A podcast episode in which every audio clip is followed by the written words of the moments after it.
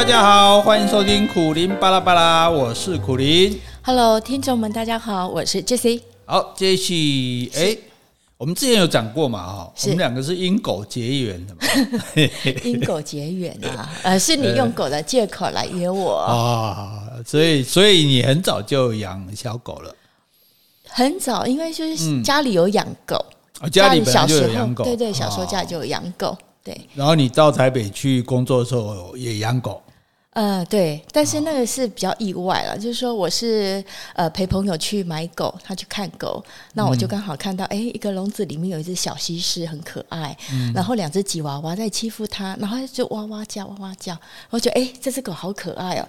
可是我觉得那时候我一个人在台北工作，我就是说，哎，如果要我养狗，我就要负起一种责任，我觉得，哎，是觉得好像不太想要买，但是后来这个朋友一直鼓吹我，哎，这个狗真的很奇怪，不。不是你朋友自己要去买的吗？对呀、啊，对呀、啊，他已经看好狗了，他是在去确定那只狗、哦，所以他还是有买，但他鼓吹你也买就对。对对对，他鼓吹，但是我我也是想那个礼拜，我就去去询问一下我一些亲朋好友，包括问我妈，哎，就觉得哎，我要不要养狗？其实像我妈都还觉得说不要啦，你那一个人在台北，然后麻烦呐、啊。哎呀，对，可是我就觉得我好像很难忘那个那只小狗，就是我们后来养的小爱，很难忘它那种可爱的样子，被欺负的样子。对，而且它不太会反抗，就觉得脾气。很好，后来决定一个礼拜之后还是去买了。哦，所以所以基本上你，哎，这个刚开始听的时候，以为是你朋友带你去试镜啊，然后他没有录取，结果你录取。有有，他也有录取，他又把他的狗带回去。结果是这个，因此你就养了一只小狗这样子。对对对。那现在感觉现在养狗的人越来越多了哈，那个那个。以前的话，而且宠物变成了一个很很夯的行业。以前我们家养狗，就狗就是丢在院子里，然后人吃剩了它就吃啊。甚至有的你知道，那个乡下的话，那狗还会去吃小孩的便便啊。欸、所以各位讲无未放屁先话告啊，真的哈。哎，啊有的讲，过几股讲放屁很高兴。嗯，对，所以所以这个没有像这样子嘛，还要特别的东西，这个这个他特别用的。杯子喝水，对，然后碗啊、饲料啊、绳子啦、衣服啦、玩具呀，哦，这为为为为什么？你觉得为什么那么多？现在那么越来越多人爱养宠物啊？我觉得，因为可能是不是小孩子生的少了，然后，然后我觉得可能现在越来越发觉说，哎，原来宠物可以就是安抚你的心，对，然后呢，它一个陪伴的角色也很重要。所以我觉得现在好像大家都把狗当宠物了，可能就是你说以前我们以前是家畜，家畜现在是宠物，我升级了。那所以你自己觉得你养狗有有有得到这种陪伴的感觉跟那种疗愈的感觉吗？哎、欸，其实有哎、欸，因为我那时候其实我一个人在台北工作，我也其实不会感到孤独，因为就是、嗯、呃晚上下下班后回到家就哎、欸、好很放松自在自由，然后小狗就摇着尾巴来接你这样，对，就是刚没有养它的时候，你你也不会觉得孤独。嗯、但是养它之后，你回来就说：“哎，你一开门就一只狗，这样摇着尾巴欢迎你。嗯”你就觉得哇，你今天的工作好像就是得到最佳的犒赏了。哦，迎接你的已经是一只会动的小狗，对，对对，而不是一盏灯而已。哎，对。哎、嗯，那那女生哈，女生养宠物是不是也满足了部分的母爱啊？因为你看所有的那个。养狗的女生都是自称什么小万妈妈，这个骷髅的妈妈，什么 Vicky 的妈妈，就是都以狗的妈妈自称，所以我们才会讲毛小孩嘛。对，但是以前的人不会说会告起外 g 啊，你不告啊 g 啊个，人家谁直接告？所以，所以你自己觉得？养宠物是不是也会满足一部分你的母爱呢？我觉得会耶，因为你养了它之后，你就会感受到它对你的那种信赖，嗯，还有它带给你的各种甜蜜，你就会把你心中最柔软的那一块留给它。哦，所以我觉得这是不是就是有点像母爱了？哦，所以就是被被需被需要被依赖这种，就是比起来，就一个小孩也是需要你依赖你嘛，对不对？然后你照顾他、爱护他。哦，然后得到他的回报这样子。可是因为这个样子，就有人讲说你过得好好的，你看你现在还要帮狗把屎把尿，嗯、对不对？还要去照顾它啊，然后还要买东西给它吃，然后要多花钱，尤其狗又没有健保的，看病又很多钱，所以也。那猫的听说更严重，我是没有养过猫，但听说狗起码还会理人呢、啊，还会还会对你有所反应。猫大部分是不理你的，然后就所以狗是被叫做狗奴才了哈，啊猫是被叫做猫奴。那你觉得这样你被这样讥笑，你觉得 OK 吗？你有什么要申辩的吗？我我觉得很 OK 耶，因为他们本来就是不会，比如自行取餐啦，或是到小便都是要你清理的。那我觉得我们现在是组织啦，但是真的做的事就是奴才，没错啊。嗯、那我觉得，我觉得愿意，而且我最近看到 FB 哦，就是我一个朋朋友哈，嗯、然后他就 po 他们家那个柴犬的照片。那这只柴犬已经十七岁了，嗯，那他的照片就是他喂食，哎，这只柴犬叫马吉，他就喂食他那个喝水，也就用那个针管喂食他喝水。哎、嗯，后来一些生活照，后来原来我他写的就是说，这只狗已经失智了。所以他已经忘记那个原来放食物的位置跟水的位置，甚至他只只会前进，他就是不会后退。那所以呢，他的生活照就是必须要我们付出很大的爱心去照顾他。所以我看到这个，我觉得我很感动。诶，这种我们真的愿意当他的奴才。陪伴他到最后。哦，所以所以你觉得这个奴才是当的值得就对了。我觉得值得，哦，就是我觉得养狗的人应该都觉得值得，因为不然不然我们因为我们也不会笑你，你是小孩奴才啊，嗯，对，你是婴儿奴才啊，对，你养个小孩，你养个小孩为小孩做的事绝对不会比养一只狗更少嘛，对，对啊，养一只猫更少嘛，对不对？对，哦，所以所以但是有些人如果想要养宠物的话，会不会担心说？其实饲养的费用啊，医疗的费用其实蛮高的，会不会觉得是一种负担呢？嗯，我觉得饲养费用应该看个人嘛，哦，因为有些主人又喜欢帮他买那名牌的项圈啊、碗啊，那推车啊，对啊，推车啦、衣服，哎，其实小狗衣服很贵，我记得我那时候看那百货公司一小件要一千多块，真的很贵。但是对我来说，我觉得就是基本的饲养，我代步给他穿一些那种衣服啦，或者说额外买一些这名牌用品，但是基本的饲料，我只是觉得，因为我们养的是小狗了，我也没有比较过大狗，嗯、我是觉得还好。还好。那你说医药费，那真的是蛮贵的，因为没有健保嘛。嗯。当初那时候小安生病，那个慢性肾衰竭，大概前后也花了好几万块，但是就是那那种是不可治的病了啦。嗯、但是你就是还是想要让他舒服一点，还是会给他看病吃药啊。花费的话真的是不少，但是我觉得那我们也甘愿了，也是甘心就对了。是啊。但是你讲到这个呃小安哈，那其实有很多人就说担心呃养狗的有除了饲养费跟医疗费，这个如果说啊我负担得起，可是一种就是怕这个狗教不好，比如说乱咬东西、乱叫，影响到邻居。你知道你知道那个中国大陆有些城市它是不准养宠物的。然后因为你有叫声就会被检举嘛，嗯，就他们就去把狗的声带阉割掉，就让那个狗不会叫，对不对？这样邻居就不会发现。所以这个，所以它乱叫、乱咬、乱大小便，嗯，这是很麻烦的事情。那像这个这种担，如果想养人，他担心这些怎么办？因为我刚好养了这两只狗，其实都还算蛮乖的。当然，就是第二只这个弯弯，弯弯是比较有个性一点。刚开始买它的时候，真的是被它咬，那时候我就觉得好灰心。我想说，哎，我养小安九年了，从来没被咬过。这个弯弯怎么个性这么强烈？就是它吃完饭，我想要把它擦一下嘴巴，它就有防卫心嘛，因为它也不太认识我这个主人，因为才刚买回来，它就就咬我。我那时候真的好难过，就说啊，西施狗不是都很乖的吗？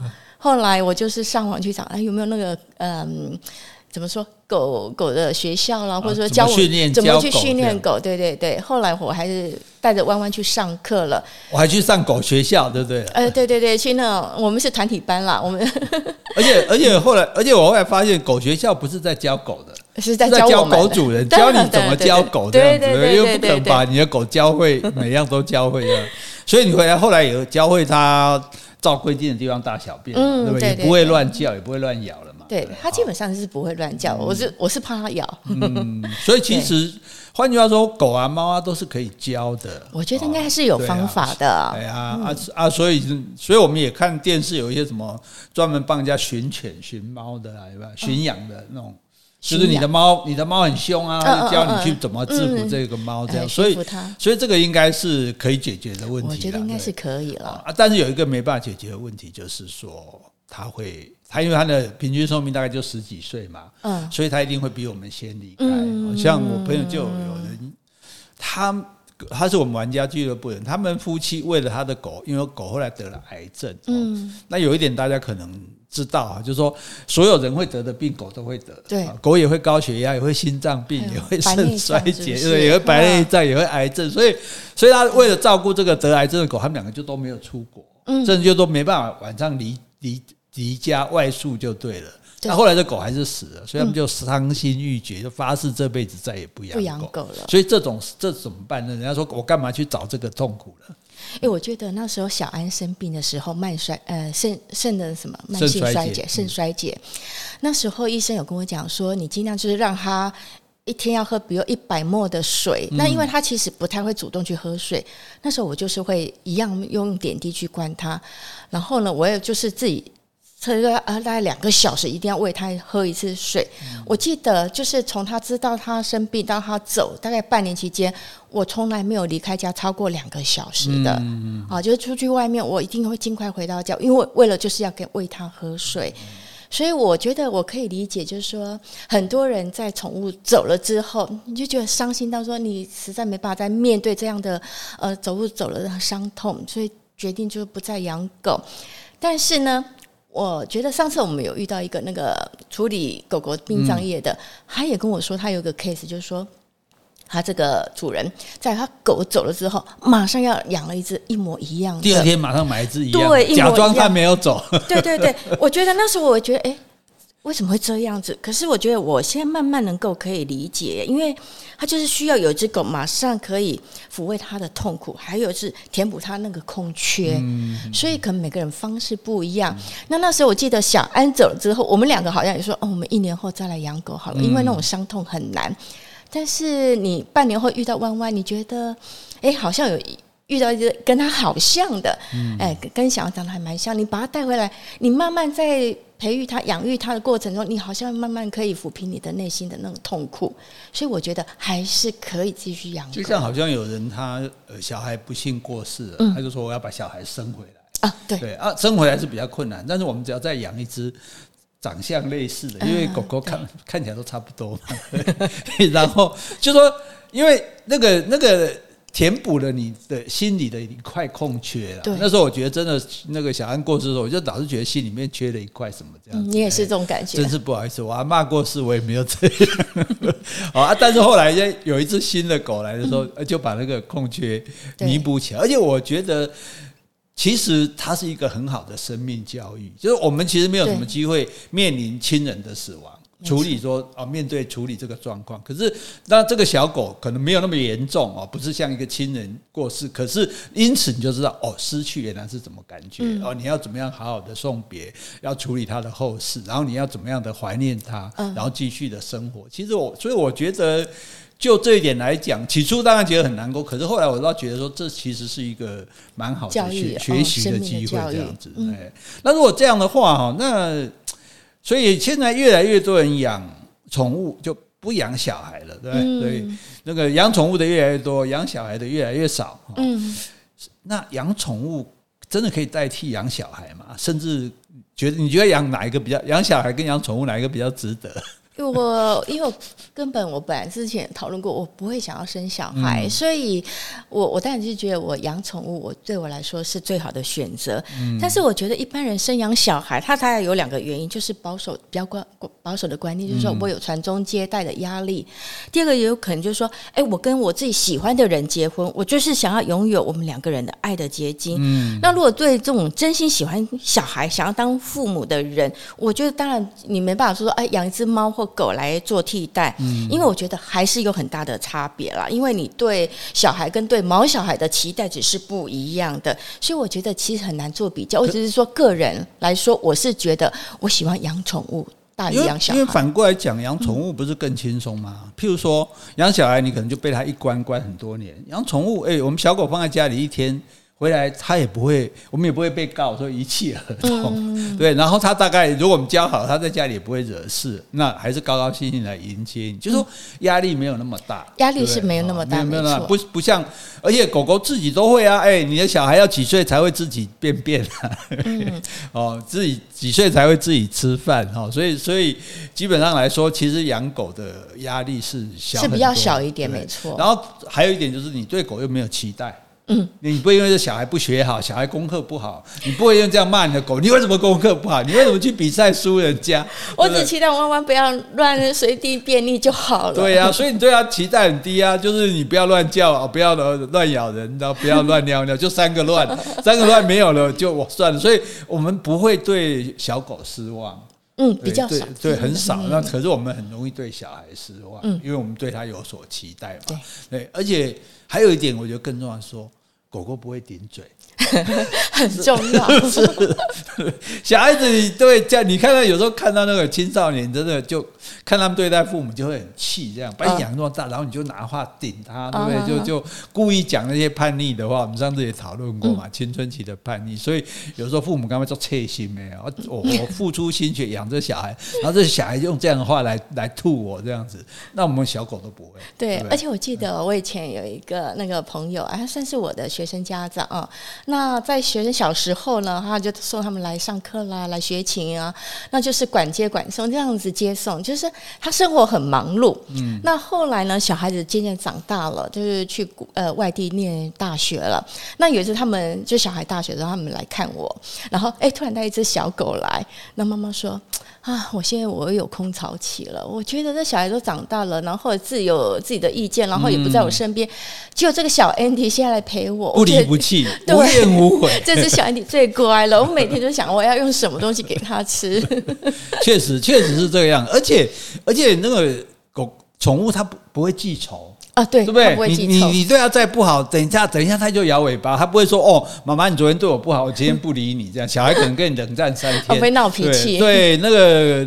呃，猫狗他们也都不，至少我们知道小狗是不会这样子的啊，所以我们这样不意思不是说，不是说呃你养宠物就好，不要养小孩。想要养小孩的，感谢你哈，为国奉献，你还是去养哈。但是，呃，养宠物的人，就很多人没有养的时候觉得，哎呀，养那个很麻烦，我干嘛要养那个？养那个很累哦。可是你你看。我们很多朋友一样嘛，只要养了狗，你就发现，哎，他原来不喜欢狗，真讨厌狗的。对对对对对。只要有机会养了狗，甚至像我们家的狗，根本就是个那种诶少师奶杀手，对，来了根本不认不是不认识就扑过去就亲，对不对？然后很少人的心会不融化。对，而且我觉得，就是说你即使你不喜欢狗，但是当你养了之后，你会觉得你会发觉原来它有那么多的好处。嗯啊，再举例，我有个朋友啊，阿珍好了。他呃，我来高雄这么八九年了，他每次来我们家，但是我们狗一直之前是小安，现在是弯弯。诶，他每次大概就是啊，知道我们家有狗，那他会保持距离，因为我们狗狗都很热情。嗯、结果呢，他前大概前两年啊，他们家呃同住的小孩呢养了一只狗之后，诶，现在来我们家不一样，他会说啊，弯弯好可爱哦。嗯、为什么呢？因为他现在养了狗，他知道那个狗。呃，给他的感觉其实是完全是不一样的，嗯、所以有时候就是你真的去体会，实际养了它，你才知道原来这个狗的陪伴，这个狗的可爱是你之前不知道的。对啊，如果说你你当然你也不要轻易的养了之后又觉得很麻烦又弃养，嗯、但是不然你先就先，譬如说朋友要出门两天，那你小狗帮你照顾，嗯，对不对？你就跟他相处看看，嗯、对吧？看看你合不合适这样子。而且我一直感觉哈，有一些人他特别觉得寂寞。尤其甚至是那种抑郁症的人，忧郁症的人，哎，对，你觉得他们这他们如果来养一个宠物，会不会会不会状况会不会变好？我觉得会耶，嗯，因为你寂寞忧郁的时候呢，我觉得那个宠物就是可以陪伴你、抚慰你，而且因为它对你的依赖，你会觉得你是要对它负责的，嗯，那它的一切你都是要帮它做好，然后你就觉得说。没有没有你，其实他真的是活不了。你会觉得你自己，你会有自己有自我价值的认同吧？嗯，因为因为其实这个可能有的人没有养狗的人可能嗯不太相信，就说对，其实狗是会感应你的心情，也会。比如说有时候我心情不好，坐在那边心情很低落的时候，哎、嗯。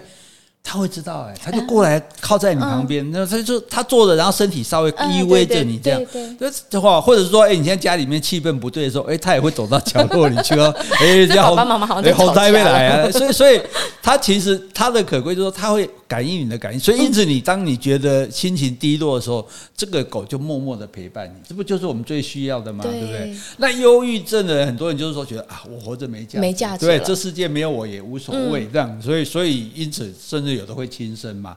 可是你现在有一只小狗，你就知道说，这个小狗非你不可，没有你它就活不了。对，它就是个宠物，你非宠它不可，你不宠它，你你，所以你变成就是它的天啊。对，你觉得你的你就你的价值感就产生了，你的存在感就很啊。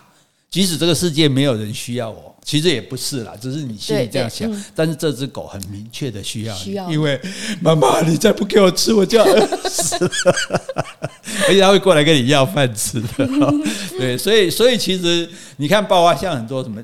呃，监狱里面，他们只要让犯人养狗，犯人都变很乖。对，对，他就觉得说，哎呦，我有个责任，我要把这个事情做好，这样子，他就不会再去闹事啊，这样。所以，所以其实这个养宠物对于自我肯定哦，或者说解除这种孤单的感觉哈，甚至说，尤其像小孩子，有些人就觉得啊，让小孩养狗很麻烦，培养他的责任感啊，对不对啊？训练他的这种责任感，我觉得其实诶都是蛮好的事情啊，所以。